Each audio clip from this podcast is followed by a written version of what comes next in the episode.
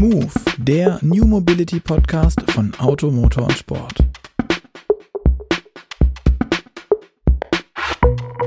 Hallo und herzlich willkommen zu einer neuen Folge von Move, dem New Mobility Podcast von Auto, Motor und Sport. Mein Name ist Luca Leicht und ich begrüße auch heute wieder im Homeoffice, weil immer noch dieses furchtbare Corona-Pandemie-Gedöns da grasiert meinen geschätzten Kollegen Gerd Stegmeier, den Leiter der Online-Redaktion von Auto, Motor und Sport.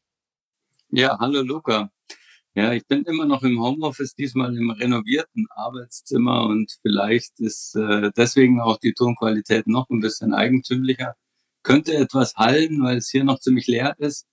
Aber ich denke, wir kriegen das hin, wie wir es ja schon so oft hingekriegt haben. Und ich habe auch über Skype im Hintergrund, muss ich an, äh, euch auch noch sagen, schon gesehen, wie Gerd so ein paar Kissen drapiert hat, um möglichst den Schall zu schlucken. Wir hatten noch im Vorgespräch kurzes von Bass fallen. Auch ein ganz tolles Wort, was ich neulich erst gelernt habe.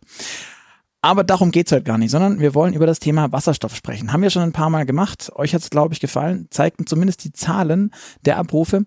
Und das Thema Wasserstoff ist im aktuellen Moment ja eigentlich schon ganz gut im, in aller Munde wieder.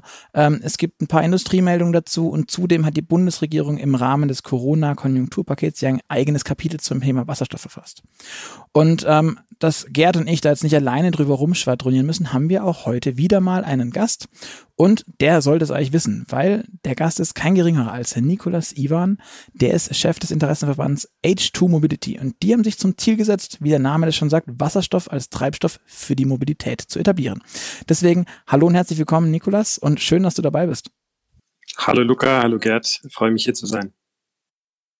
Nikolas, in der Szene, in der Wasserstoffszene, die ja, muss man fairerhalber sagen, noch vergleichsweise überschaubar ist, kennt man dich, glaube ich, so ein bisschen. Allerdings, wie gesagt, die Szene ist noch nicht so übertrieben groß. Vielleicht kannst du von dir aus mal erzählen, wer du bist, ein bisschen Werdegang, was du machst, ähm, wie du zu H2 Mobility kamst, also wie bist du da gelandet und was du da jetzt genau tust.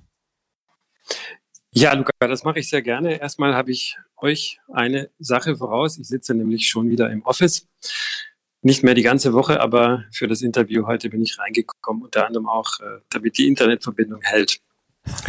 ich bin jetzt seit April 2016 hier bei H2 Mobility und ähm, ein Freund von mir sagt immer, ich habe damals endlich von der dunklen Seite des Mondes auf die helle gewechselt. Ich sehe das ein bisschen anders, ähm, aber der Hintergrund, warum er das gesagt hat, ist, dass ich äh, davor für ein großes Unternehmen gearbeitet habe, das er in seinem Idealismus immer auf der dunklen Seite verortet hat. Ich war davor also gut zehn Jahre bei Shell oh, und habe dort verschiedene, unter anderem genau, aber eben auch Wasserstoff und ähm, habe dort verschiedene äh, Funktionen bekleidet. Ich habe im Finance-Bereich angefangen in Hamburg damals, bin dann ins schöne Gelsenkirchen gewechselt, habe eine Tochtergesellschaft geleitet als Finanzgeschäftsführer. Dann war ich in Österreich im mindestens ebenso schönen Wien und habe dort das Tankstellengeschäft in Österreich geleitet und dann äh, ja dann kam äh, die Jobausschreibung hier mit H2 Mobility und es war so, dass Shell ähm, schon lange äh, auch zu der Zeit, als ich da war, immer ich sag gern auf allen Hochzeiten getanzt hat, was so erneuerbare Energien anging. Ähm, das hat man nicht immer offensiv kommuniziert, aber man war eigentlich überall dabei von, äh, von Biofuels aus Algen bis hin zu äh, Wasserstoff eben. Und äh, dieses Wasserstoff Joint Venture hier habe ich in der Gründungsphase schon äh, aus der Innenansicht sozusagen von Shell immer äh, eng verfolgt. Und als dann ein Jahr nach Gründung die Position gesucht wurde für äh, den Managing Director, habe ich mich sofort beworben. Wurde erstmal aussortiert, weil man keinen Kandidaten von Shareholdern haben wollte. Das hat der Headhunter gleich in Eigenregie getan sozusagen. Also ich konnte mich gar nicht erst vorstellen. Ähm, dann haben sie aber am Markt zum Glück niemand gefunden, der dieses äh, Himmelfahrtskommando, sage ich mal, übernehmen wollte. Und damals schien es ein bisschen so, weil Wasserstoff gerade äh, eher auf dem absteigenden Ast war, was Verkehr angeht. Ähm, und ja, dann habe ich eine Chance bekommen und äh, dann in dem Assessment Center äh, bin ich erfolgreich gewesen. Und seit April 2016 bin ich hier und tue das mit großer Begeisterung. Und, und eine kleine Korrektur, Luca, wir sind kein Interessenverband, wir sind ein, ein echtes Unternehmen, eine GmbH und Co. KG seit, seit Februar 2015 im Handelsregister und mittlerweile mit, mit knapp 40 Leuten auch ähm, dem Startup-Stadium äh, fast entwachsen. Ähm, ja, und betreiben das weltgrößte Wasserstofftankstellennetz hier von Berlin aus. Das war eine der Fragen, die wir uns tatsächlich gestellt haben. Wie ist Edge to Mobility ähm, tatsächlich organisiert? Jetzt haben wir gelernt, ähm, dass ihr euch ähm, ja als GmbH aufgestellt habt und tatsächlich auch irgendwie Geld verdienen wollt, nehme ich an. Ähm, aber trotzdem heißt ja Age to Mobility, äh, dass ihr an äh, Wasserstoff als äh, Energieträger für Mobilität glaubt. Ähm, und ähm, ich habe jetzt so den Eindruck gehabt, äh, dass die neun Milliarden, die die Bundesregierung ins erwähnte Konjunkturpaket für Wasserstoff gepackt hat, dass da der Fokus so ein bisschen aus der Mobilität raus ist. Jetzt hört man viel mehr von Stahlproduktion, die mit Wasserstoff basieren soll und anderen Dingen. Ähm, glaubst du denn tatsächlich, dass Wasserstoff auch in Zukunft mobil macht oder ist es eher jetzt eine ganz andere Anwendung? Um es vorwegzuschicken, ja, das glaube ich sehr fest. Ähm, bevor ich dazu komme, noch, noch zwei kleine Korrekturen. Ich muss mich selber korrigieren. Ich habe gerade gesagt, äh, weltgrößtes Tankstellennetz stimmt nicht ganz. Wir sind weltgrößter Betreiber. Also kein anderes Unternehmen betreibt so viele Tankstellen, aber Japan hat als Land noch ein paar mehr Tankstellen. Mhm. Und äh, Gerd, was du gerade sagtest, ist äh, teilweise richtig und teilweise auch nicht. Wir wollen Geld verdienen, aber wir dürfen kein Geld verdienen. Das äh, klingt, klingt, klingt, klingt nach Paradoxon, aber es ist faktisch so, dass wir als als Joint Venture ähm, eine Besonderheit sind, die es weltweit zumindest im Wasserstoffbereich so meines Wissens nicht gibt. Ähm, bei uns sind nämlich Unternehmen äh, verbunden, in dieser Aktivität, die in vielen anderen Aktivitäten sehr harte Wettbewerber sind und deshalb nicht mal miteinander reden dürfen. Also wir haben als Shareholder zum Beispiel Air Liquide und Linde, die im Gasemarkt eben Wettbewerber sind oder mhm. OMV, Shell, Total, die im Tankstellenbereich Wettbewerber sind. Und ähm, in diesen Bereichen, wo sie im Wettbewerb stehen, dürfen sie nicht miteinander reden. Aber äh, in diesem Joint Venture hier hat das äh, Kartellamt äh, eine Ausnahme gemacht. Und das ist etwas Übliches. Also solche Ausnahmen gibt es auch an anderer Stelle, ähm, weil wir in einer vormarktlichen Phase sind. Das heißt, weil wir noch kein Geld verdienen und weil ja. ähm, die Regierung und andere erkennt, dass man äh, so eine vormarktliche Phase nur erfolgreich durchschreiten kann, ähm, wenn man sich zusammenschließt und die Kräfte bündelt. Das heißt, in der Tat streben wir das Geldverdienen an und die Kostensenkung und alles, was dazugehört. Ähm, aber sobald wir Geld verdienen, ähm, werden wir uns auflösen, zumindest als Asset Company und die Assets, also die Tankstellen wieder zurückgeben, so dass dann im Wettbewerb äh, die weiter betrieben werden können von, von den Unternehmen. So, und ähm, glaube ich an die, den Einsatz der Mobilität. Was du gerade beschrieben hast, ist, ist was ganz Interessantes. Wir sind so ein Stück weit im Wasserstoff, äh, gerade im Verkehr, kann man sagen, ähm, äh, überspitzt gesagt, Opfer des eigenen Erfolgs geworden. Also wir haben in den letzten Jahren auch ähm, als Verkehrsunternehmen sozusagen oder im Verkehr tätiges Unternehmen immer versucht, die Rolle des Wasserstoffs sichtbar zu machen und zu kommunizieren als vielfältiger Energieträger, der viel mehr kann als nur in Anführungszeichen im Verkehr eingesetzt zu werden. Und jetzt ist es so in der Tat, dass die Strategie ähm, das sehr prominent aufgreift und Wasserstoff ganz stark als Speicherelement und als ähm, Feedstock für die Industrie ähm, promotet und, und äh, voranbringen möchte. Ähm, und jetzt ist in der Tat eine Herausforderung für uns, ähm, die Fahne im Verkehr hochzuhalten. Allerdings großen Themen spielen äh, starke Unternehmen mit, insofern als dass die jetzt gerade massiv investieren ähm, in Fahrzeugbau, in Fahrzeugentwicklung, ähm, aber auch in, in Tankstellen und Technik und alles, was in der Supply and Distribution noch dazugehört. Ähm, werden wir sicher nachher noch ausführlicher drauf kommen, aber da ist sehr viel Industriepower jetzt mittlerweile dahinter und es strebt sehr schnell und stark äh, auch Richtung Marktfähigkeit, also Wettbewerbsfähigkeit. Und dann äh, irgendwann äh, braucht man auch hoffentlich die, die nationale Strategie immer weniger, weil es dann wirklich als, als Geschäftsmodell funktionieren wird. Davon sind wir allerdings noch ein paar Jahre entfernt. Ähm, aber es ist ja auch nicht so, dass es nicht in der Strategie vorkommt. Also ich bin sehr froh über die Strategie und äh, auch sehr optimistisch, dass wir jetzt im Verkehr dadurch Rückenwind bekommen.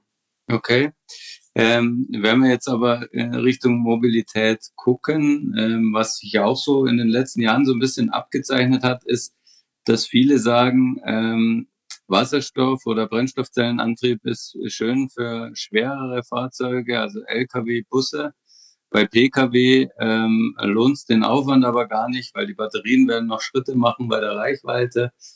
Und äh, am Ende ist es vielleicht sinnvoller, mit Pkw nur mit batteriebetriebenem Elektroantrieb äh, zu fahren und ähm, den, den Brennstoffzellenantrieb auf, auf den Schwerlastverkehr äh, zu reduzieren. Ähm, wie siehst du das? Ja, das sehe ich anders. Und ähm, ich, ich, ich, hab, ich äh, sehe das äh, anders, ohne irgendeinen Vorbehalt gegen die Batterie zu haben. Ähm, also das ist eine Technologie, von, von der ich sehr überzeugt bin. Und ich erzähle auch immer gern, dass ich, als ich den Job hier angefangen habe, da hatte ich gerade die Biografie von Elon Musk zu Ende gelesen und ähm, war und bin ein Riesenfan von, von Tesla und dem, was sie gemacht haben und was sie vorangebracht haben und welchen Dienst sie der ganzen Elektromobilität erwiesen haben. Ähm, ich glaube allerdings, dass äh, wir noch etwas Zeit vor uns haben, um diese Diskussion wirklich nüchtern führen zu können. Da ist noch sehr viel, äh, sehr viel ähm, fast religiöser Eifer von, von beiden Lagern drin. Ähm, deshalb ist der Blick ein bisschen verstellt darauf, was mhm. wirklich sinnvolle Einsatzgebiete sind für beide Technologien aus guten Gründen. Und ähm, ein, ein guter Grund ist zum Beispiel, ähm, dass man nicht nur auf die Fahrzeugeffizienz schaut, wie es gerne gemacht wird, oder sagen wir dann die, die, die Well-to-Tank-Effizienz, wie es gerne gemacht wird bei, der, bei Batteriefahrzeugen, wo man dann sagt, eine Solarzelle oder eine, eine Windanlage hat ungefähr fast 100 Prozent und dann das Fahrzeug hast, hat äh, 80 oder 90 und zwischendrin passiert nicht viel und deswegen ist der Antriebsstrang, das, was auf der Straße ankommt, irgendwo äh, immer noch ein Wirkungsgrad von, von 80 plus minus Prozent.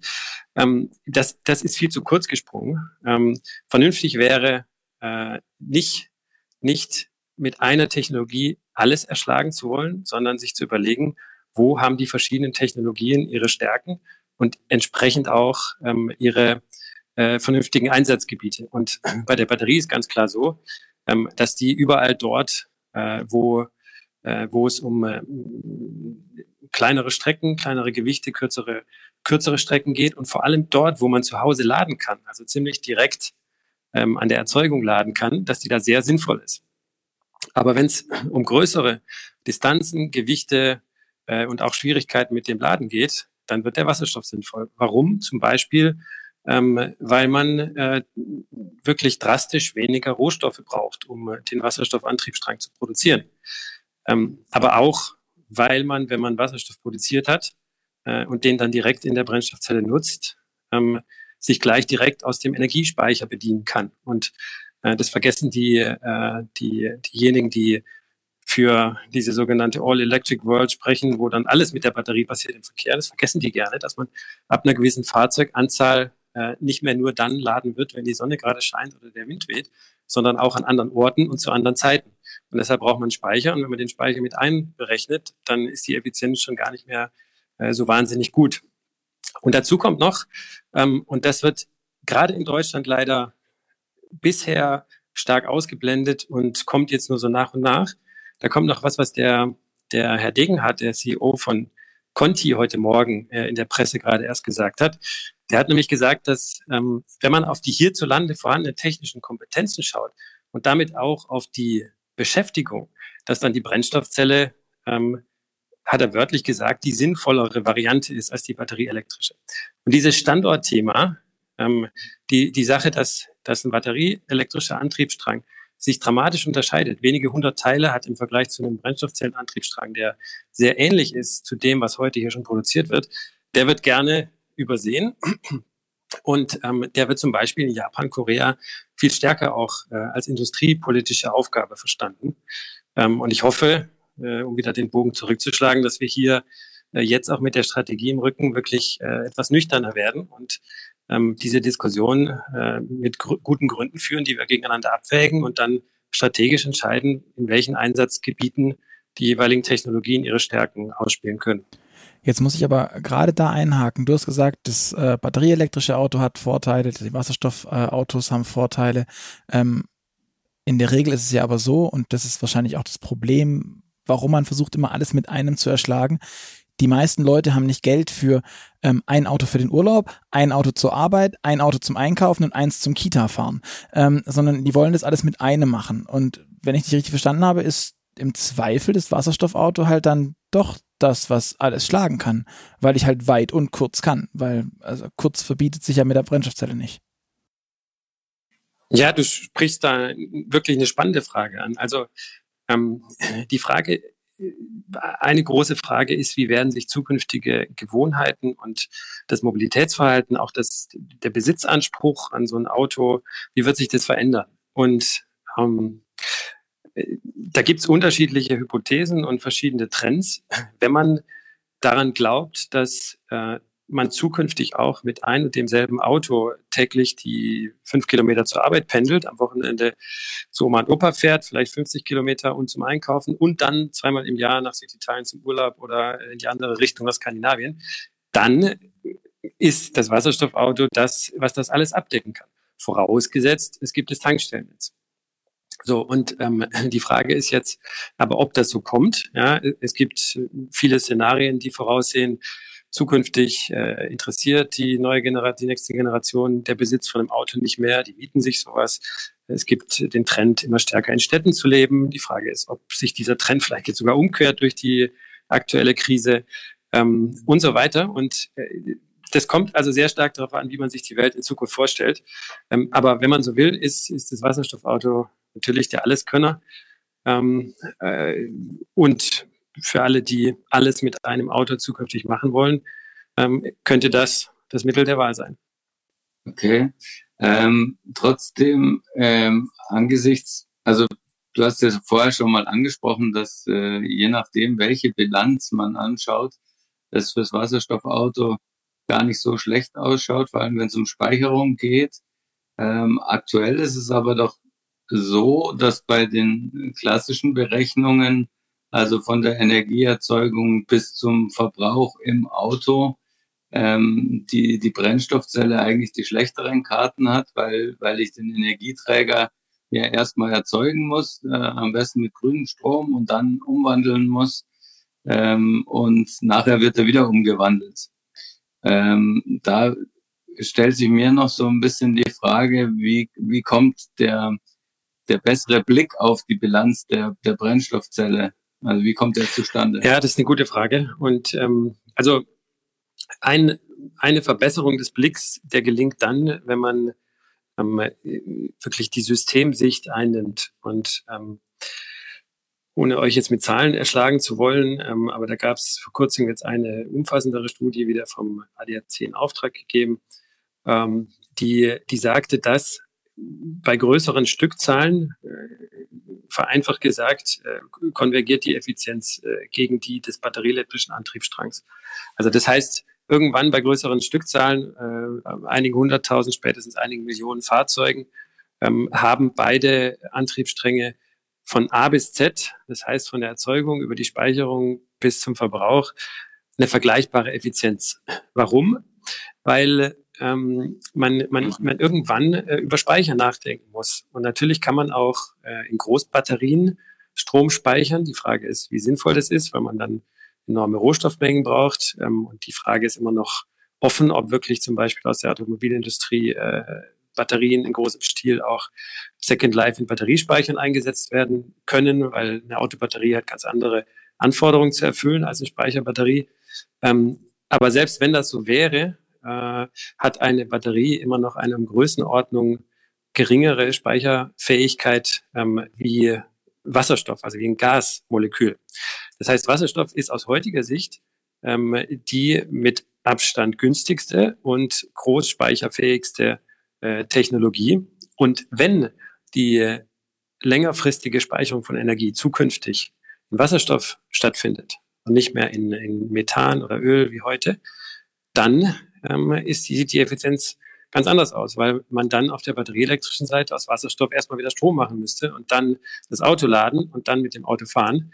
Ähm, da steht dann wiederum Wasserstoff äh, sogar, was Fahrzeug und, und Erzeugungseffizienz angeht, sehr gut da. Aber ich würde es auch, ich versuche immer, das nicht nur auf diese Frage zu beschränken, weil ähm, es gibt noch andere Effizienzen, die man berücksichtigen sollte. Zum Beispiel die, wie viele Rohstoffe eingesetzt werden. Wenn wir natürlich nur an Deutschland denken, okay, dann können wir sagen, unser wertvoller Grünstrom sollte nicht erst in Wasserstoff verwandelt werden und dann wieder umgewandelt. Aber wenn wir das mal global betrachten, dann, äh, dann hat ein Rohstoff äh, eben auch einen Wert und ist wertvoll. Und von dem braucht man deutlich mehr, äh, wenn man eine Batterie produziert. Äh, insofern ist aus der Perspektive der batterieelektrische Antriebsstrang ineffizienter. Und so gibt es verschiedene Perspektiven, mhm. verschiedene mehr. Und die Gesamtsicht ist eben differenzierter. Da gibt es kein, kein eindeutiges Votum für die ein oder andere, sondern eben verschiedene Stärken und entsprechend verschiedene Einsatzbereiche für beide. Wenn, wenn du jetzt ein bisschen in die Zukunft schaust, was glaubst du, welchen, mhm. welchen, ja, welche, welche Verteilung werden wir dann haben oder haben können in Sachen Wasserstoffautos, Elektroautos? Gibt es in deiner zukünftigen Welt, die du dir vorstellst oder wünschst, auch noch Verbrenner? Also ganz klassisch?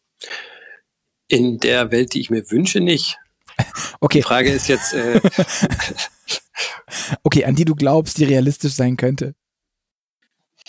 Ja, äh, da spielt die Zeitachse eine Rolle. Ja? Also ich glaube aus heutiger Sicht und der Erfahrung der letzten Jahre, dass ähm, der, der, der Trend und der Pfad Richtung Net äh, Zero Emission für Gesellschaften und Unternehmen ähm, weiter beschritten werden wird und dass der äh, unumkehrbar ist.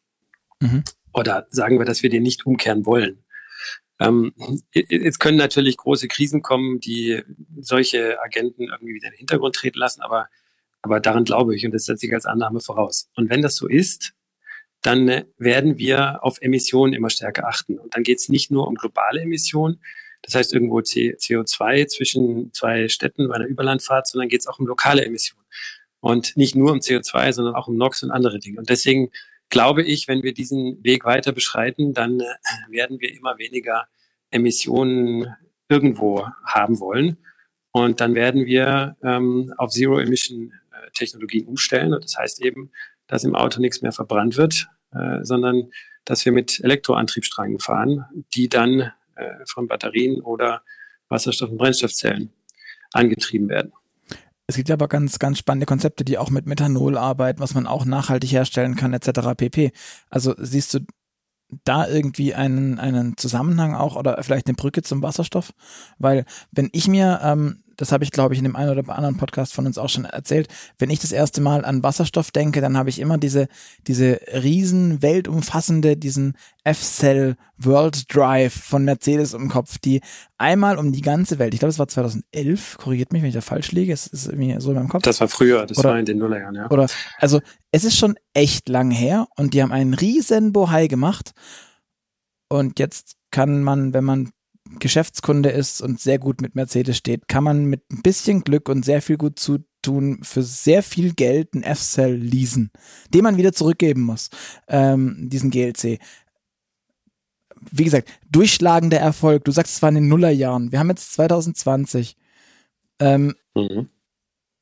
Kommt das noch? Ja, das ist schon da. Ähm, das kommt nicht erst noch. Und das ist in der Tat ähm, eine Sache, die mich auch irritiert hat. Und von Journalisten ähm, wurde ich auch in den letzten Jahren regelmäßig gefragt, äh, was denn da bitte schön die letzten 30 Jahre passiert ist. Ja, die erinnern sich dann nicht nur an den, den, den, diese Weltumrundung, sondern die erinnern sich auch daran, dass es schon Ende der 80er ein Wasserstoffauto gab äh, von Mercedes.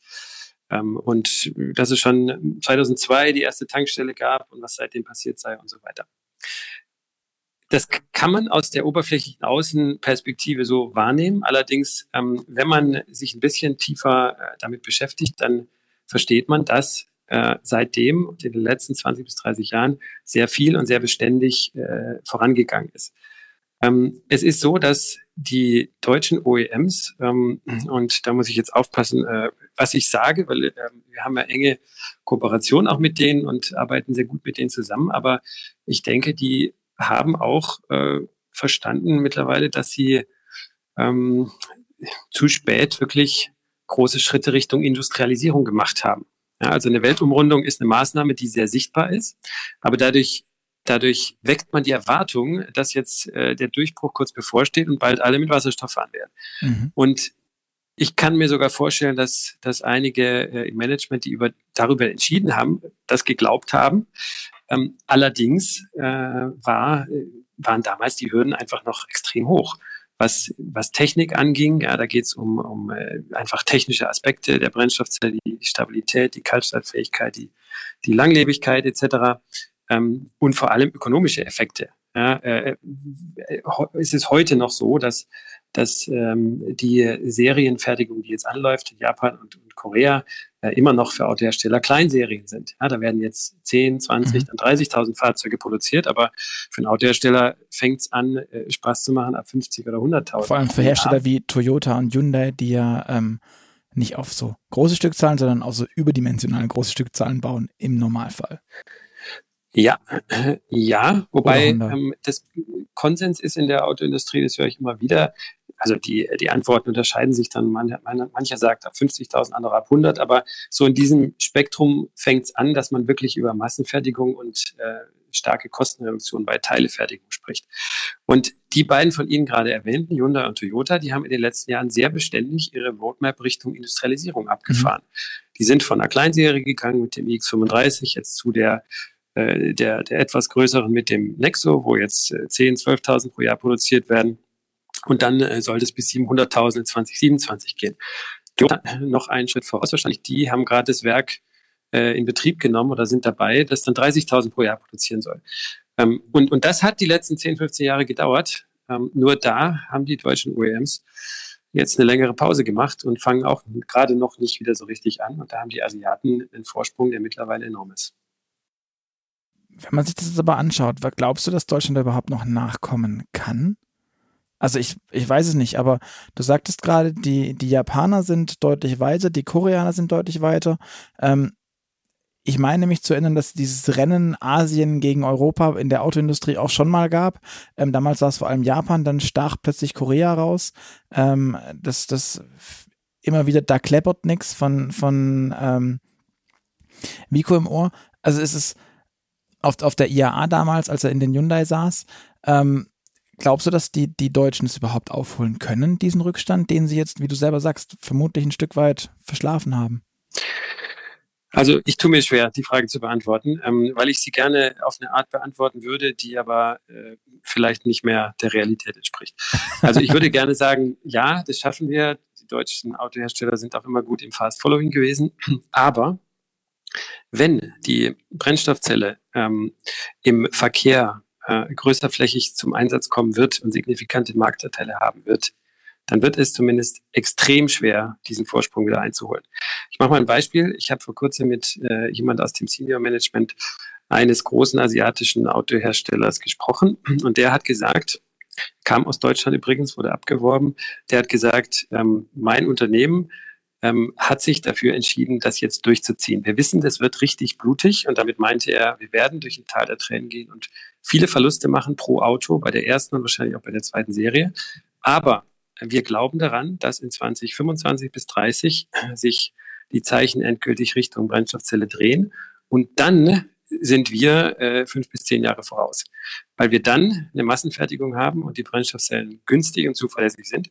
Und dann wird sich jeder Deutsche Hersteller sehr genau überlegen, ob er diese blutige Veranstaltung nochmal macht und da durchgeht, während die anderen schon Geld verdienen, oder ob er die Brennstoffzellen zukauft. Und deshalb ähm, auch hier äh, differenzierte Antwort. Ich glaube, wo der Zug noch nicht abgefahren ist, ähm, sind ganz klar die, die Zulieferer in Deutschland. Ähm, also wenn ich so einen Herr Degenhardt hier höre mhm. oder auch äh, von Bosch hört man ähnliche Töne ähm, oder auch Elrin Klinger, dann ähm, glaube ich, dass äh, die das verstanden haben und hier richtig Gas geben gerade. Das heißt, ähm, da kann man guter Hoffnung sein. Ähm, bei den, bei den OEMs ähm, mache ich mir ein bisschen Sorgen, weil die gerade sehr, sehr einseitig in eine Richtung äh, ziehen. Mhm. Und ähm, äh, aber auch hier bin ich Optimist. Die deutschen OEMs äh, arbeiten ja sehr eng auch mit Zulieferern zusammen und können dann wohl auch davon profitieren, was dort äh, heute schon passiert. Allerdings wird es ganz, ganz schwer und eine, eine ganz intensive Aufholjagd, wenn sie die starten wollen. Bisher haben sie sie zumindest im Pkw-Bereich nicht gestartet und das sehe ich auch in den nächsten mhm. Jahren nicht passieren. Das heißt, der Vorsprung wird eher größer werden als kleiner in den nächsten mhm. Jahren. Aber einen großen Schritt gab es ja. Also jetzt, ich beispielsweise ging auch immer davon aus, das hat man vielleicht auch so postuliert immer, dass diese Entwicklung vom Pkw-Bereich, was die Brennstoffzelle angeht, in den Lkw-Bereich überwechseln wird. Jetzt gab es das Joint Venture, oder die, ich, weiß, ich weiß nicht genau, ob es ein Joint Venture ist, aber zumindest mal ein Abkommen, gemeinsam sich darum zu bemühen, zwischen Volvo und Daimler in der Lkw-Sparte. und dort das Thema Wasserstoff irgendwie voranzutreiben. Jetzt ist es, wie gesagt, die haben schon mal die Welt umrundet mit Wasserstoff und wollten es auch vorantreiben. Keine Ahnung, wie, wie, wie tief schürfend das dann am Ende ist. Aber wie wichtig siehst du denn den Schritt, um das überhaupt, ich meine, wie viele Tankstellen haben wir ähm, für Wasserstoff und dass die überhaupt genutzt werden, wenn da mal ein paar Lkw mit Wasserstoff fahren, die vielleicht sogar auf Pendelstrecken regelmäßig unterwegs sind, die sauber auszulasten. Ähm, wie wichtig ist der Schritt in deinen Augen? Enorm wichtig. Und ähm, ein Schritt, der, der auch große Hoffnung macht. Also du sprichst von ähm, dem angedachten und angekündigten Joint Venture zwischen Volvo und Daimler. Ähm, der macht in vielerlei Hinsicht Hoffnung, weil ähm, im Lkw-Bereich ist Wasserstoff praktisch gesetzt. Da führt kein Weg dran vorbei an, an großen, schweren äh, LKWs mit Wasserstoff. Ähm, und das hat Daimler erkannt und ähm, Daimler hat seine kompletten äh, Wasserstoffaktivitäten äh, jetzt gekapselt sozusagen in einem eigenen Unternehmen und wird die in dieses Joint Venture einbringen. Das heißt, ähm, all das, was Daimler dort geschaffen hat ähm, und, und an Technologie, Vergangenheit und Erfahrung dadurch hat, wird da eingebracht. Und was nicht in der Presse steht, ähm, äh, aber so ist, ist, dass Daimler auch äh, sich die Türen offen hält in Richtung äh, Pkw-Mobilität. So interpretiere ich das, ähm, weil gesagt wird, dass die Brennstoffzellen modular ähm, gemacht werden, sodass man mehrere Module im Lkw einsetzen kann oder sogar in anderen Industrieapplikationen. Ähm, das spricht für mich dafür, dass man den Pkw noch nicht ganz abgeschrieben hat und äh, sich diese Tür offen hält. Und das Joint Venture äh, ist extrem wichtig, weil hier die Truck Nummer eins weltweit und Volvo ist, glaube ich, auch in den Top 5 äh, sich zusammentun. Und wenn die daran glauben, dann werden die das Thema skalieren. Und wenn dann der Pkw äh, auch in Europa sichtbarer wird und kommt, dann können die wiederum darauf zurückgreifen, auf das, was sie da für die Trucks entwickelt haben. Wenn man sich das anschaut für die, für die LKWs, ähm, Jetzt haben wir, Deutschland ist ein Transitland. Ähm, wie viele Wasserstofftankstellen haben wir aktuell in Deutschland? 84. Okay. Ähm, Deutschland ist ein Transitland. Ähm, da fahren relativ viele Lkw innerhalb Deutschland, logischerweise aber auch, wenn die Grenzen jetzt nach Corona wieder offen sind oder geöffnet werden, ähm, auch wieder durch Deutschland durch. Ähm, reicht die Infrastruktur überhaupt für, für sowas, weil ich stelle es mir schwer vor, also ich weiß, dass Lkw schrecklich teuer sind in der Anschaffung. Wenn ich jetzt ein ähm, Logistiker wäre und müsste mir einen Lkw anschaffen, dann kann ich den ja im Zweifel nur auf gefühlt diesen fünf Strecken einsetzen, aber halt nicht so flexibel wie sonst. Und jeder weiß, die Speditionsbranche ist wahnsinnig im Kostendruck. Die müssen, die können nicht sagen, ja, nee, dich nehme ich nicht an, wenn der eigentlich auf dem Weg liegen würde oder eine, eine sinnvolle Ergänzung oder Verlängerung für die Route wäre, sondern die müssen das machen. Und dann ist so ein unflexibles System doch eigentlich überhaupt gar nicht das, worauf man bauen kann und möchte, oder? Bevor ich die Frage nach der Netztauglichkeit für Lkw beantworte, ähm, ein Kommentar zu, dazu, wie viel man mit 84 bzw. 100 Tankstellen erreicht. Wir steuern jetzt auf die ersten 100 zu, sind da ein paar Wochen zurückgeworfen worden durch die aktuelle Krise, aber nicht weit. Und wenn wir diese 100 errichtet haben, dann werden mit 100 Standorten die realen Fahrprofile von sechs Millionen Fahrerinnen und Fahrern erreicht. Das heißt, sechs Millionen Menschen könnten ihren Verbrenner in die Garage stellen, verkaufen und ein Wasserstoffauto nehmen stattdessen und müssten äh, kaum Einschnitte hinnehmen. Sie müssten einen kleinen Umweg fahren, fünf Kilometer, es sind in dem Modell vorgesehen maximal zur Tankstelle. Aber das zeigt, mit 100 Standorten kann man eine ganze Menge erreichen. Mhm. Man muss dazu sagen, die 100 Tankstellen, die dort gebaut sind, haben eine technische Kapazität für die Bedienung von ungefähr 40.000 Fahrzeugen, mhm. deren Bedarf. Aber auch das ist ein großer Schritt, wenn man äh, sich, sich vor Augen hält, dass wir heute ungefähr 700 Wasserstofffahrzeuge auf den Straßen in Deutschland haben. Die Frage jetzt nach Lkw ähm, muss man aus zwei Gesichtspunkten beantworten. A, ähm, welche Tankstellen sind technisch notwendig für Lkw? Und da ist es so, dass, dass sechs von diesen äh, 84 Standorten heute auch mittlere Lkw betanken könnten, ähm, dann mit 350 Bar allerdings und nicht mit 700. Und ähm, das, was äh, jetzt diskutiert wird an Technologieoptionen für die wirklich schweren LKWs, ähm, erfordert, je nachdem, wofür man sich da entscheidet, da findet die Standarddiskussion gerade statt, erfordert Upgrades der, der existierenden Anlagen oder, oder auch Neubauten. Ähm, also das ist die eine Seite. Man muss schauen, wie diese Tankstellen technisch für LKWs äh, dann, dann tauglich gemacht werden können. Da werden aber noch ein paar Jahre ins Land ziehen ähm, und dann wird man sich entscheiden, äh, was die ein, zwei Standards sind, die man da dann verwendet. Die zweite Frage ist, ähm, wie viele Standorte braucht man für LKWs? Und ähm, da muss man schauen, dann über welche LKWs man spricht. Aber wenn wir über die wirklichen äh, Sattelzüge sprechen, die, wie du jetzt sagst, Deutschland als Transitland durchqueren, dann braucht man da erstaunlich wenig Tankstellen, weil diese LKWs ähm, mal angenommen, Sie fahren äh, ähnliche Fahrprofile wie heute, dann tanken die zu Hause auf, irgendwo auf Ihrer Betriebstankstelle und tanken dann unterwegs ein bis zweimal äh, und, und fahren dann eben ihre Strecke. Und es spricht einiges dafür, dass das auch in der Wasserstoffwelt so, so werden kann. Das heißt, es wird ein Teil öffentlich sein, ein Teil nicht öffentlich. Und dann braucht man nicht sehr viele Standorte, äh, um Deutschland und sogar Europa abzudecken. Also dramatisch weniger als ähm, für die Pkw-Mobilität. Die sind dann natürlich größer, mhm. eine deutlich höhere Kapazität, stehen aber an Knotenpunkten, weil diese LKWs ja nicht in, in jedes Dorf fahren, sondern wirklich auf den Transitstrecken mhm. unterwegs sind. Wenn du dir das, also, du hast, ich, mir ist immer noch diese Zahl, 84 Tankstellen aktuell. Ähm, und wer sagten vorhin, man, man ähm, doktert seit knapp 30 Jahren an dem, an dem Thema herum. Ähm, und jetzt sind wir bei in Deutschland 84 Tankstellen. Wie fühlt sich das für dich an, wenn du parallel in Richtung äh, Elektromobilität guckst? Wie, das ist, das ist ja verrückt. Ähm, wir haben jetzt, ich glaube, die Bundesnetzagentur, und das sind ja bei weitem nicht alle Elektrotankstellen, ähm, sind wir bei knapp 20.000. Ich glaube, reell sind es irgendwie mit privaten etc. pp. sind wir bei 40 oder sowas. Ähm, Ladepunkten, wo man sein Elektroauto laden kann. Äh, der Ramp-up, den wir da haben, also auch in der kurzen Zeit. Also ich meine, als Tesla anfing vor rund zehn Jahren, war das Ganze ja noch die Nische der Nische, der Nische, der Nische, der Nische. Da sind sie jetzt immer noch ein Stück weit ähm, in der Nische mit der Elektromobilität. Aber das ist ja der blanke Wahnsinn. Ja, Wahnsinn ist ein ganz interessanter Begriff in dem Zusammenhang, weil du hast gerade in der Tat äh, von einer wahnsinnig hohen Anzahl an Ladepunkten gesprochen die einer gar nicht sehr wahnsinnig hohen Anzahl von Fahrerinnen äh, gegenübersteht. Ja. Und es zeigt schon eins, man braucht äh, wahnsinnig viele Ladepunkte, ja, um äh, Fahrerprofile zu bedienen. Und man braucht eine ganze Menge Fläche zum Beispiel, um die zu errichten. Ähm, umgekehrt äh, bist du mit 100 Tankstellen äh, schon ganz gut dabei, äh, 6 Millionen eine Mobilität zu ermöglichen oder äh, 40.000 Fahrzeugen. Die Tankstellen größer baut auch mehr. Ähm, das zeigt schon eins, die Wasserstofftankstellen kann man überhaupt nicht eins zu eins vergleichen mit dem Ladepunkt. Ja, wenn du dir mal zum Beispiel nur eine Sache ähm, vor Augen führst, wenn man mal die Geschwindigkeit, mit der bei Wasserstoff beladen wird, in die Sprache der Elektrizität übersetzt, ähm, dann tankt man dort mit einer Rate von äh, 3000 Kilowatt. Mhm. Das heißt, ähm, mal mindestens das, das Zehnfache an Rate wie bei den schnellsten derzeit vorstellbaren. Ladesäulen.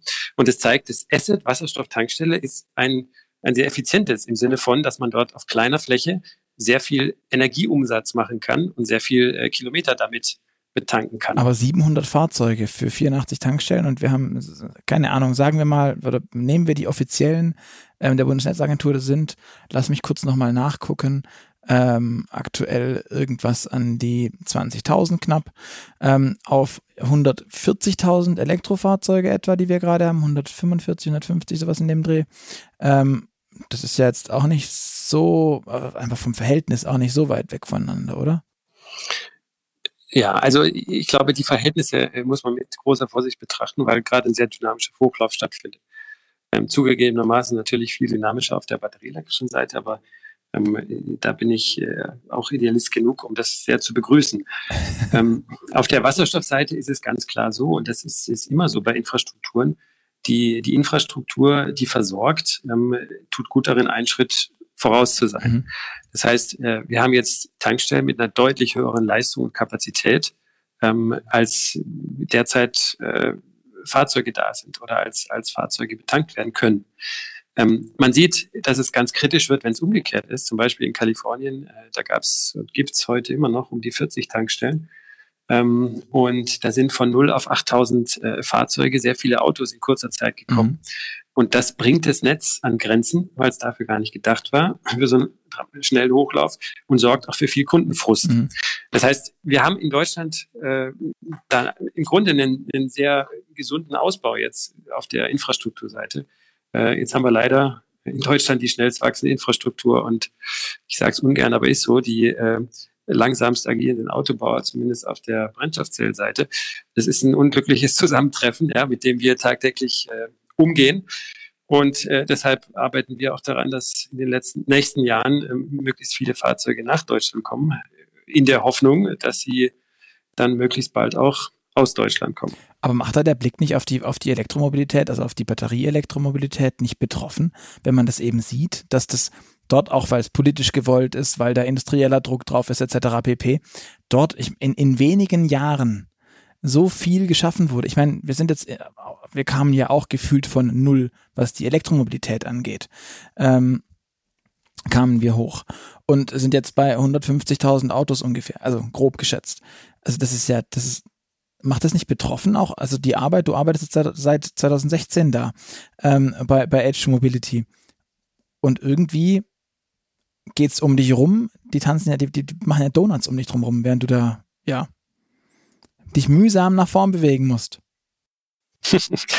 ja, das mit dem mühsam äh, kommt der Realität schon ganz nah, aber betroffen bin ich überhaupt nicht. Also ich, ich freue mich sehr darüber, dass es da so dynamisch vorangeht, weil für mich ist das äh, einer und im Pkw-Sektor vielleicht sogar äh, der äh, wichtigste ähm, Baustein für die erfolgreiche Verkehrswende. Mhm. Ähm, ich, ich denke, die, die batterieelektrische Mobilität wird im Pkw-Bereich äh, ja, einen, einen, sehr großen Marktanteil haben. Ähm, aus heutiger Sicht mit hoher Wahrscheinlichkeit äh, den größeren Anteil sogar als, als Wasserstoff. Ähm, aber der Vergleich hinkt und der hinkt aus verschiedenen Gründen. Ähm, die, die Batterie ähm, war schon industrialisiert, als überhaupt jemand auf die Idee kam, sie ein Auto einzubauen. Das ist eine Sache, die man, die man oft vergisst. Mhm. Also äh, zwischen 2000 und 2006, 7, 8 ähm, ist da schon ganz viel passiert und davon hat die Batterieseite äh, ganz stark profitiert. Sonst wäre es da auch nicht so schnell vorangegangen, wie es jetzt in den letzten Jahren vorangegangen ist. Und zweitens, ähm, dieser Push, dass sich die OEMs auch so stark darauf eingestellt haben, ähm, der hat mit verschiedenen Faktoren zu tun, die, die es auf der Wasserstoffseite so noch nicht äh, gab oder gibt. Ähm, da hat China eine wichtige Rolle gespielt, die Vorschriften gemacht haben, wie viel äh, Batteriefahrzeuge mhm. in Flotten kommen sollen äh, und Zeichen gesetzt hat. Da hat Elon Musk und Tesla eine große Rolle gespielt, die äh, durchaus, kann man so sagen, glaube ich, allen äh, gewissen Schreck eingejagt haben, weil sie gezeigt haben, wie erfolgreich man sein kann in kurzer Zeit, ähm, vor allem wie gut die Autos werden in, in wenigen Jahren. Ähm, und es gibt äh, zumindest bisher noch keinen Elon Musk auf der Wasserstoffseite. Äh, das fehlt uns ganz klar. Bist du das nicht? Bist ähm, du nicht der Elon Musk der Wasserstoffseite? Nein, weil der, der wird nicht von der Industrie, also ich würde mir nie anmaßen, ähm, mich mit dem persönlich äh, direkt zu vergleichen, aber äh, kann es auch gar nicht sein, weil die Infrastruktur ist immer ein Thema, das nicht, nicht wirklich sexy ist. Und der, der Elon Musk, wenn man so will, der Wasserstoffseite, der muss irgendwo auf der Fahrzeugseite herkommen. Ähm, der kann nicht okay. Tankstellen bauen und betreiben. Ähm, aber was, was bei uns äh, jetzt definitiv passiert ist, dass äh, die zweite genannte Faktor China nämlich äh, auch umsteuert. Das wird auch hier in Europa äh, Widerhall finden. Also nach Japan und Korea setzt China jetzt auch ganz sichtbar auf Wasserstoff. Und ich sage gerne, ähm, die Länder und die Unternehmen, die besonders viel und lange Erfahrung mit Batterie und Batterieautos gesammelt haben, die setzen auf Wasserstoff. Das ist ein bisschen zugespitzt äh, zugegeben, ja, weil äh, auf, auf Tesla passt es auch nicht. Aber China zum Beispiel ist ein gutes Beispiel dafür. Ähm, die haben seit, seit über zehn Jahren massiv auf die Batterie gesetzt und äh, verstehen jetzt, wo es da auch Grenzen gibt. Ja, weil die äh, Leute zum Beispiel in Großstädten äh, keine Lust haben, äh, irgendwo außerhalb auf dem Ladepark zu parken und dann mit öffentlichen Fahrrädern oder, oder Taxis in die Stadt zu fahren und morgens wieder hin, ähm, weil man zum Beispiel nicht, nicht genug Leistung in die Wohnhäuser bekommt äh, in den dicht gepackten Städten. Ja, mit solchen Themen muss man sich dann beschäftigen und das steht uns noch bevor. Deswegen ist China da schon ein paar Schritte weiter und die setzen jetzt auch stark auf Wasserstoff und das ist sehr ermutigend und deswegen hält sich meine Betroffenheit in Grenzen. Okay. Ähm, aber du beschäftigst dich ja jetzt vor allem mit dem Tankstellennetz. Also wie kommt der Wasserstoff in die, in die Autos letzten Endes. Ähm, aber glaubst du, dass wir jetzt genug ähm, Platz und Möglichkeiten haben, den ganzen Wasserstoff auch zu erzeugen? Also wo kommt der denn aller her? den ihr dann dahin transportiert zu den Bestimmt auch aus der Nordsee. Ja, also Nordsee ist ein ganz spannendes Stichwort, weil man sagt ja gerne äh, sehr leichtfertig, dass äh, die, die Energiewende dezentral ist auf der Erzeugungsseite oder eine Dezentralisierung bewirkt hat. Das ist auch richtig soweit, insofern als dass viele äh, Haushalte oder kleinere Genossenschaften oder Unternehmen sich zusammengeschlossen haben und PV-Anlagen oder Windräder gebaut. Aber wenn die Energiewende auf der Stromseite weitergeht, dann wird es viel Offshore-Wind geben. Und an den Anlandungspunkten, äh, wo, wo diese äh, Kabel dann ankommen, äh, da, da, gibt's, da ist dann mehr Leistung äh, in Form von Megawatt oder Gigawatt, als jedes Atomkraftwerk hat, an einem Ort. Das heißt, da wird sie sogar sehr zentral. Und ähm, da wird dann Wasserstoff sehr interessant, nämlich als äh, Speicherelement. Aber um deine Frage zu beantworten, wo kommt der her? Ähm, der wird, ähm, der wird aus Deutschland kommen können, erstmal zu gewissen Anteilen. Aber natürlich, äh, insbesondere wenn die Industrie dann größere Mengen braucht äh, und auch wenn der Verkehr äh, in größerem Stile auch auf Wasserstoff setzt, wird er auch aus dem Ausland kommen. Heute, ähm, wenn ich da jetzt nicht falsch liegt, was ich in Erinnerung habe, kommen so äh, gut zwei Drittel äh, des Energiewerts, den wir verbrauchen, aus dem Ausland in Form von Import, meistens über den Vektor Gas oder Öl. Und äh, zukünftig wird es sogar weniger sein, weil auch die Effizienz äh, steigt ähm, und irgendwo vielleicht zwischen 30 und 50 Prozent liegen, ähm, wenn ich die Szenarien da richtig in Erinnerung habe. Aber der primäre Vektor kann und wird aus meiner Sicht dann grüner Wasserstoff sein. Und der wird dann dort produziert, wo der Strom äh, ein bis drei Cent kostet, äh, weil viel Sonne scheint oder, oder starker Wind weht und dann in flüssiger Form, sei es tiefkalt als Wasserstoff direkt oder, oder in Form anderer Moleküle gebunden, ähm, zu uns kommen. Okay, und dann heißt aber, ähm, du musst auch Wasserstoff wie bisher Öl oder Gas irgendwie transportieren. Passiert es dann mit ähm, Pipelines oder mit Schiffen oder wie darf man sich vorstellen?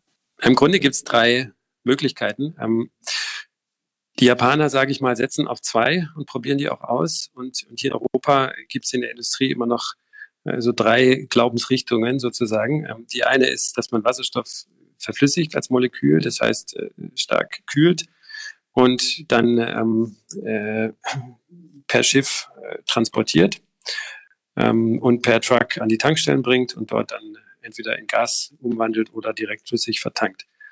Ähm, das ist die eine Möglichkeit. Die zweite ist, dass man Wasserstoff äh, über Pipelines als Gas transportiert. Und ähm, wenn man genauer hinschaut, dann äh, klingt es so in den Berichten zum Beispiel über Nord Stream, ähm, als hätte man die auch schon Wasserstoff-ready gebaut. Das heißt, äh, bei, bei Pipelines, die heute gebaut werden, ist, denke ich, die Wahrscheinlichkeit hoch, dass die auch schon dafür ausgelegt werden, auch äh, Wasserstoff transportieren zu können. Ähm, und auch existierende, ähm, und da steigt auch die Zuversicht in der Industrie, ähm, dass man die auch umwidmen kann. Das heißt, auch existierende könnte man nutzen. Mhm. Und die dritte Möglichkeit ist, dass man Wasserstoff ähm, an andere Trägermoleküle bindet und dann am äh, Verbrauchsort wieder entkoppelt. Das hat allerdings Methanisieren oder? Ja, das wäre dann wieder Gastransport. Methanisierung, da könnte man dann sozusagen okay. die existierenden Pipelines sogar nutzen.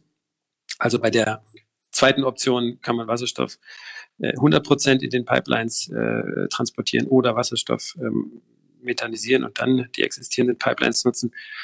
Ähm, und ja, die dritte Option ist äh, Transport mit, mit anderen Trägermolekülen. Mhm. Also welche könnten das sein? was, ich wollte gerade fragen, was heißt andere Trägermoleküle? Das klingt irgendwie super komplex. Sehr wissenschaftlich, sehr ja. Ähm, fancy. ist es auch, ja, und da bewege ich mich jetzt auch auf dünnes Eis. Ähm, aber sehr es gut. gibt, aber es gibt eine, eine Ammoniak-basierte Variante. Äh, und dann gibt's auch äh, solche Sachen wie zum Beispiel äh, LOHC, ähm, das steht für Liquid Organic äh, ähm, Hydrocarbon Carrier, ähm, wenn ich das mhm. jetzt richtig in Erinnerung habe. Ähm, die, die, diese Varianten haben aus meiner persönlichen Sicht äh, Nachteile, die dazu führen werden, dass das nicht der Hauptvektor wird, ähm, weil man zum Beispiel dann viel mhm. Energie am, am, äh, am Ort des Verbrauchs braucht und die muss wiederum sehr billig sein, sonst lohnt sich das nicht. Das heißt, man muss die wieder voneinander trennen. Deswegen, ähm, wenn ihr mich fragt, dann, dann denke ich, wird es ein Mix aus, äh, aus LH2, also flüssigem Wasserstoff und gasförmigen über Pipelines. Mhm. Okay. Und ähm, zur Tankstelle, die, die letzte Meile, die wird aber weiter per LKW oder Tanklastzug. Oder auch per Pipeline, oder? Also Pipeline wird die Ausnahme sein. Es gibt Situationen, wo Pipelines in der Nähe sind und da kann man die dann für größere Tankstellen durchaus auch nutzen. An einer Tankstelle ähm, probieren wir das schon aus. Mhm. Allerdings. Fragen, wie macht ihr das denn bisher? Bisher ist es sehr vergleichbar zur, zur herkömmlichen Infrastruktur und Supply Chain. Das heißt, ähm, an Produktionsanlagen wird produziert und dann verteilt ein LKW das an die Tankstellen. Das heißt, er steht unter Druck im LKW und wird dann überströmen, übergeströmt, sagt man dazu, also durch eine Druckdifferenz äh, abgeladen mhm. sozusagen an der Tankstelle. Und die Szenarien sagen, dass, also der, die, die Modellierung sagt, der günstigste Weg in Zukunft wird sein, die Transmission über Pipelines zu machen, das heißt den Transport mhm. über längere Distanzen und von dort dann die letzte Meile, wobei das wahrscheinlich ein paar mehr äh, Meilen sein werden, aber sagen wir mal so, so, so, so 10 bis 30 Kilometer mal als ganz grobe Größenordnung, äh, zur Tankstelle, dann mit dem LKW, der irgendwann natürlich dann auch mit Wasserstoff fahren muss. Ja. Ähm, diese ähm, Pipelines müssten ja dann, nachdem Wasserstoff wahnsinnig flüchtig ist und durch jede Spalte geht, ähm, sehr, sehr dicht sein. Oder was ist da für eine Technologie im Gespräch?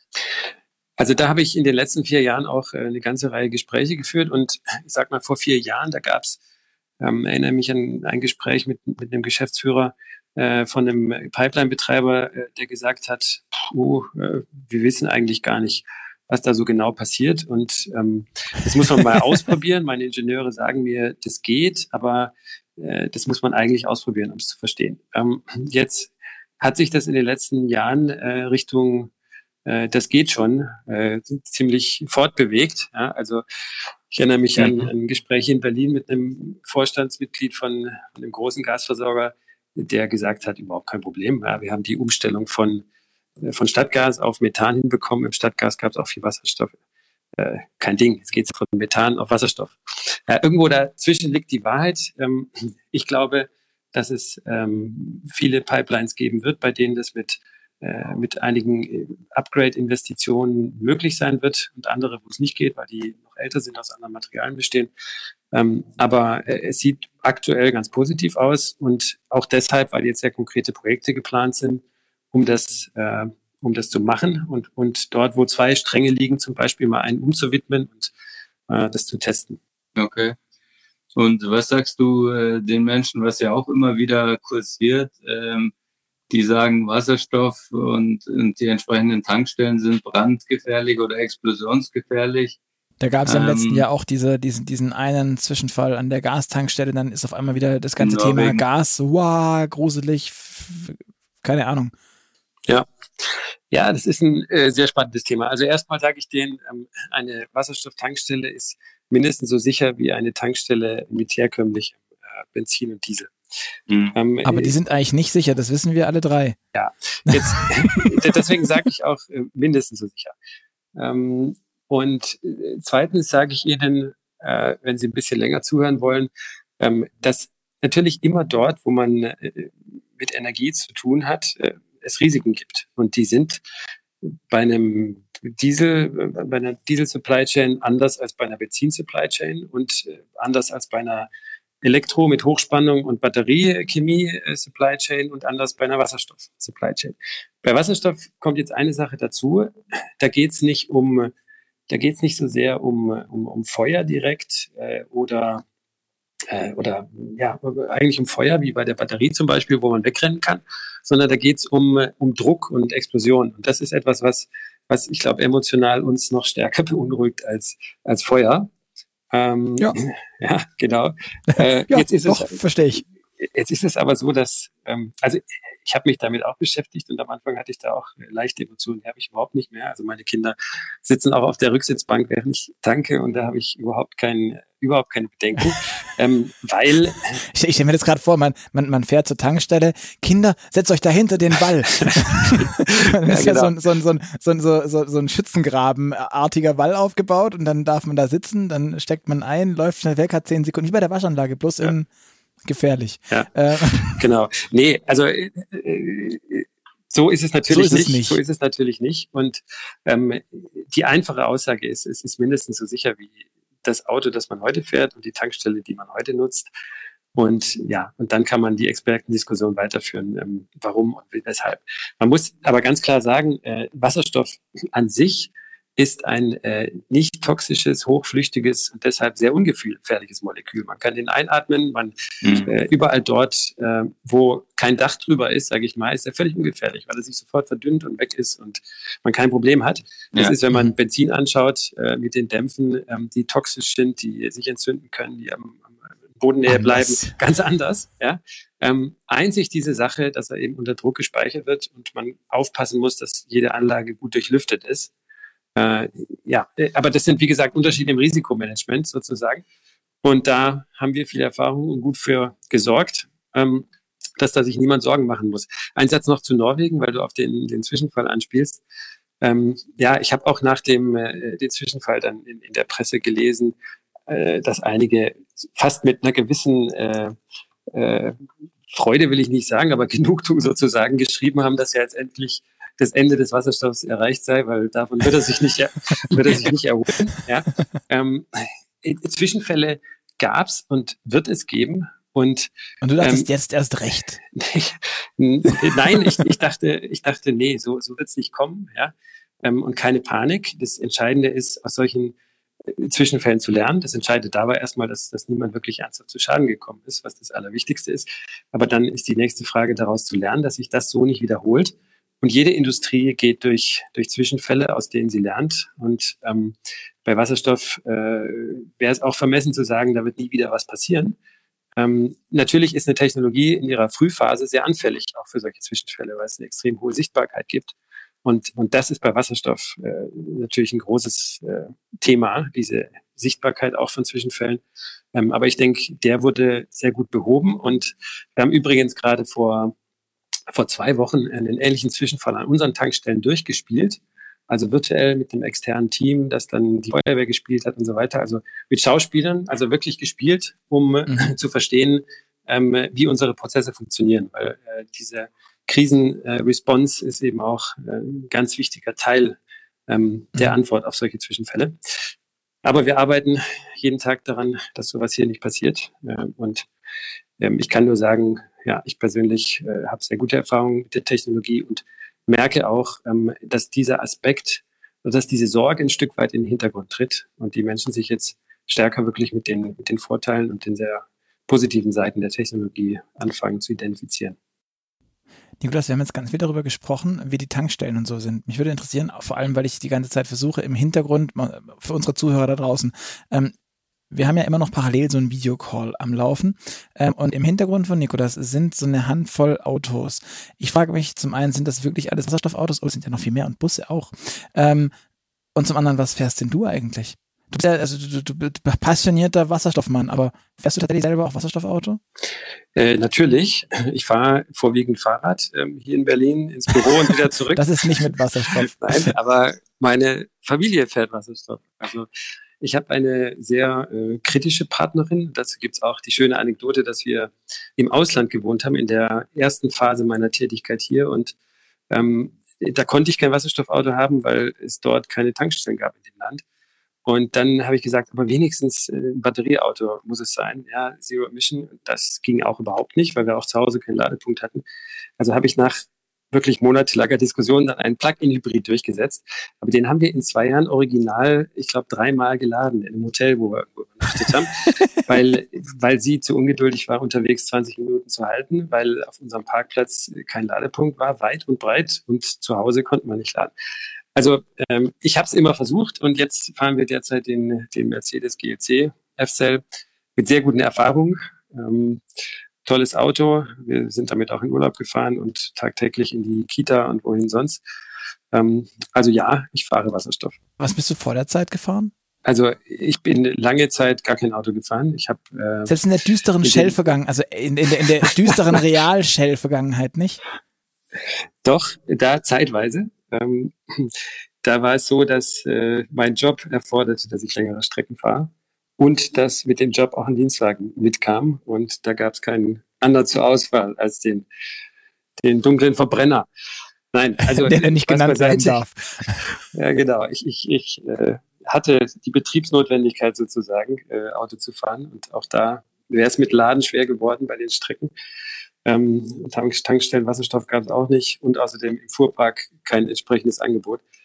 Ähm, aber ansonsten, immer wenn ich in Städten gewohnt habe und ähm, kein Auto dienstlich brauchte, dann, dann hatte ich auch keins. Jetzt habe ich es, äh, weil ja, es der Job erfordert, beziehungsweise weil äh, es der Job mit sich bringt, dass es eine gute Idee ist, so ein Auto zu fahren. Ähm, sich hin und wieder auch Gelegenheit ergeben, wo ich es wirklich brauche, aber äh, meine Familie eben parallel auch äh, das Auto braucht, weil meine äh, Frau ähm, aus meiner Sicht leider ungern öffentliche Verkehrsmittel steigt. ähm, und deshalb auch die Strecke zur Kita und zum Supermarkt eben. Aber immerhin Zero Emission mit Wasserstoffauto zurückgelegt wird. Sehr gut. Ähm, zum, zum GLC-F-Cell hätte ich nur noch eine Frage jetzt auch vom Gebrauch her. Das ist ja eigentlich auch ein Plug-in-Hybrid, sprich, der kann auch mit der Batterie, ich glaube, so 40 Kilometer oder so fast schaffen. Wird jetzt mehr geladen oder es bleibt, bleibt es so wie, wie vorher und ihr müsst Wasserstoff nachtanken? Also wir haben den GLC Original äh, nullmal geladen. Ich war gerade wahrscheinlich, wahrscheinlich liegt dieses Ladekabel original verpackt im Kofferraum. In, also in der, ja. in der Reserveradmulde. Ja, und ist aber in deiner Position auch ähm, total einsehbar und äh, irgendwie konsequent, ne? Dass du sagst, ich tank Wasserstoff, aber geladen wird jetzt nicht. Ja, das könnte man so sehen, aber ich bin da wirklich, äh, wie sagt man so schön, agnostisch, ja. Also ähm, ich habe es oft versucht, ihn zu laden und ähm, da äh, ist mir eben auch sehr klar vor Augen geführt worden, was eine Herausforderung des Ladens ist und der Ladeinfrastruktur. Ich habe es nicht geschafft. Ja? ja? Also einmal ähm, ist man in Eile und hat die passende Karte nicht äh, oder will sich nicht irgendwo ein Profil machen. Dann äh, passt das Kabel nicht oder äh, man hat das Richtige nicht dabei. Ähm, äh, oder äh, ich glaube, das einzige Mal, wo ich es eingesteckt habe, war, als ich irgendwo parken wollte, ja, darf man auch nicht laut sagen, aber da habe ich dann so einen Parkplatz besetzt, aber konnte nicht wirklich faktisch laden, weil äh, weil ich die Karte nicht hatte und schnell irgendwo hin musste. Also das ist eine sehr äh, schwierige Sache mit dem Laden und eine sehr komfortable mit dem Tanken, zumindest wenn sie so nah ist, die Tankstelle wie bei mir.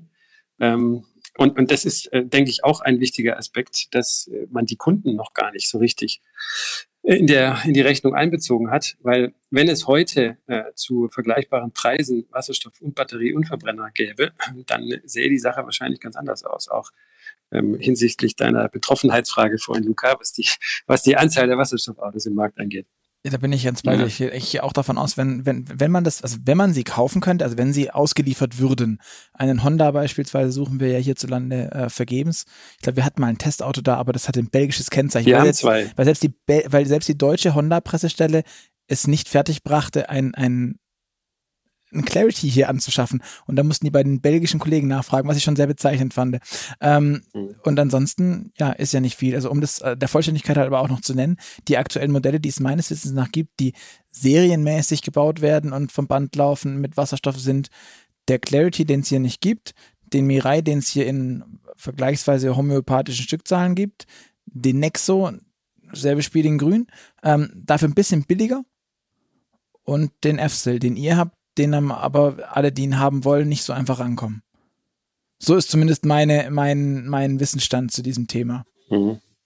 Also ganz, ganz klar und, und hart gesagt gibt's ähm, in den nächsten Jahren zwei äh, echte Serien Pkw. Ähm, das ist der, der Mirai-Nachfolger, der mhm. Mirai 2 von Toyota, der jetzt ab nächstem Jahr hier verfügbar sein wird. Und dann der Nexo. Und bei beiden ähm, ist es so beim, beim Mirai ganz klar, auch offizielle Position ähm, des Unternehmens. Äh, ich will nicht sagen, wir bekommen so viele, wie wir wollen, aber ähm, es wird nicht Hunderte, sondern Tausende geben, wenn äh, die Nachfrage aus dem Markt da ist. Es werden immerhin 30.000 dann pro Jahr produziert ähm, an, an Systemen. Äh, die meisten davon werden voraussichtlich in PKWs verbaut werden. Und es gibt eigentlich nur drei Länder mit Infrastruktur, Japan, Kalifornien und Deutschland. Ähm, und bei dem Nexo ist es ziemlich ähnlich. Äh, bei Honda ist es eine spezielle Situation. Die konzentrieren sich eben vor allem auf den Markt Kalifornien. Wenn ihr mal einen fahren wollt, dann kommt vorbei. Wir haben nämlich äh, einen, ich glaube sogar zwei in unserem Carpool, allerdings Rechtslenker. Ähm, das, das waren die einzigen, die, die verfügbar waren. Ähm, und ja, und der, der f wurde in der Kleinserie gebaut, wird die nächsten Jahre fahren, aber eben nicht nicht in äh, größeren Stückzahlen. Ja. Ähm, ja, was sagen eigentlich deine alten Kollegen von Shell jetzt so zu dir, wenn du so schlecht über die Verbrenner redest, mit denen sie ihr Geld verdienen? Also, ähm, die, die, die, die, die, denken, die, denken, die denken nicht schlecht darüber. Nee, ich überlege jetzt gerade, wo ich anfangen soll, weil also der, der Shell-CEO, der aktuelle, der hat ähm, schon sehr früh, als er in, in, in diese Position kam, sehr klar ähm, dafür plädiert, dass sich äh, Shell ähm, ganz stark verändern muss und Richtung ähm, Zero Emission äh, gehen muss. Also der steht da von der Richtung her voll dahinter. Und äh, die meisten Kollegen, Ex-Kollegen, mit denen ich noch in Kontakt bin, ähm, auch. Ich habe jetzt gerade vor zwei Tagen ein interessantes Gespräch gehabt mit, mit einem ehemaligen Kollegen und auch Freund, ähm, der der, äh, wir haben so ziemlich parallel äh, unseren Werdegang bei Shell gemacht und damals, als ich weg bin, ähm, habe ich schon so, so Second Thoughts gehabt darüber, wie ist das jetzt, was verbaue ich mir da an Karrieremöglichkeiten, wenn ich jetzt hier ins Abseits auf irgendein Joint Venture gehe und Himmelfahrtskommanden annehme und so weiter. Ähm, und der ist dann ins Ausland, hat ein tolles Assignment gemacht, weit weg von hier in einem schönen Expat-Land. Und jetzt allerdings ähm, kommt er wieder zurück und hat gesagt, na also für ihn geht es jetzt nur noch Richtung New Energies und er war äh, alles andere als, äh, ich sag mal, äh, großer Idealist und, und, und New Energies geprägt vorher, geht jetzt nur noch Richtung New Energies und ähm, zweitens gerade so Positionen in Joint Ventures, die wirklich was, was voranbringen und bewegen und innovativ sind, äh, könnte er sich gut vorstellen. Also ich glaube, da passiert bei vielen äh, im Kopf auch ein, ein Wandel. Ähm, auf höchster Ebene ist der definitiv da. Ähm, aber natürlich muss man so einen Tanker erstmal äh, auf Kurs bringen, auf neuen Kurs. Und das ist nicht nur bei Shell so, sondern auch bei, bei den anderen großen Oil Companies derzeit. Aber die werden umsteuern und ähm, werden sich alle Richtung richtiger Seite des Mondes bewegen. Verstehe. Ich glaube, das ist eine ganz gute Überleitung äh, für die persönlichen Fragen, auch, oder, ähm, Luca? Ganz zum Schluss, ich weiß nicht, wie, wie äh, eifrig du unsere Podcasts hörst, haben wir immer am Ende noch ähm, kurze A-B-Fragen. Das heißt, ich stelle eine Frage ähm, und du darfst dich für ein Für oder ein Wider entscheiden. Und da fangen wir kurz an. Die Idee ist, du äh, antwortest schnell. Vielleicht gibt es eine, eine oder andere Anekdote dazu, die du uns nennen kannst oder vielleicht auch deine Entscheidung mit einem Halbsatz begründen. Deswegen fangen wir gleich an mit, äh, bist du der Typ Streaming-Dienst oder CD und Schallplatte? Ganz klar Streaming. Fahrrad oder E-Bike? Fahrrad aus, äh, ich bin begeisterter Sportler und das lasse ich mir bisher nicht nehmen, kräftig reinzutreten. E-Scooter oder zu Fuß gehen? Ganz schwierige Frage. Äh, leider ziemlich klar der E-Scooter. Ernsthaft? Okay, das habe ich noch nicht gehört. Ähm, Sharing oder besitzen? Sharing, ganz klar. Ferrari oder Tesla? Tesla. Ähm, ich muss da noch mal kurz einhaken. Du weißt, ähm, wie, wie Tesla die Brennstoffzelle bezeichnet, oder? also nicht Tesla, sondern Elon Ja, natürlich weiß ich das. Ähm, und ich würde sehr gern mal mit ihm persönlich darüber reden, weil ich glaube, ich meine, er ist ein unglaublich äh, heller Kopf, aber er macht da einen Denkfehler. Aber das würde jetzt zu, zu, weit, zu weit führen, äh, das zu erläutern. Vielleicht für den nächsten Podcast. Ich sagen, vielleicht kommen wir da beim nächsten Mal nochmal drauf, wobei ich das schon sehr spannend fände. Ähm, bist du der Typ Apple oder Google? Apple. Du sagst, du hast schon an vielen Orten gewohnt. Lieber in einem Loft in der Stadt oder auf einem, in einem alten Bauernhaus auf dem Land? Also bis vor ein bis zwei Jahren ganz klar das Loft in der Stadt. Ähm, mittlerweile tendiere ich dazu und wenn du mich in einem Jahr fragst, wahrscheinlich ganz klar die andere Antwort. Okay. Im Auto sitzt du lieber vorne oder hinten? Vorne. Fahrer oder Beifahrer? Fahrer. Sagen deine Mitmenschen, dass du ein guter Fahrer bist? Ich wäre ich wär gespannt auf die Antwort der kritischen Frau, die er jetzt schon so oft als kritische Frau vorgestellt hat. die, die, hat auch eine andere Meinung und auf die wäre ich auch zu sprechen gekommen. Die, äh, die ist Französin und ähm, fährt völlig anders als ich. Ich, ich beachte aus meiner Sicht alle unsere Sicherheitsregeln. Ähm, aus ihrer Sicht bin ich furchtbar langsam und, und reagiere nicht, nicht rechtzeitig. Ähm, also ja, es ist ja so, dass, dass äh, 80 Prozent der Fahrerinnen und Fahrer sich für überdurchschnittliche Fahrer halten.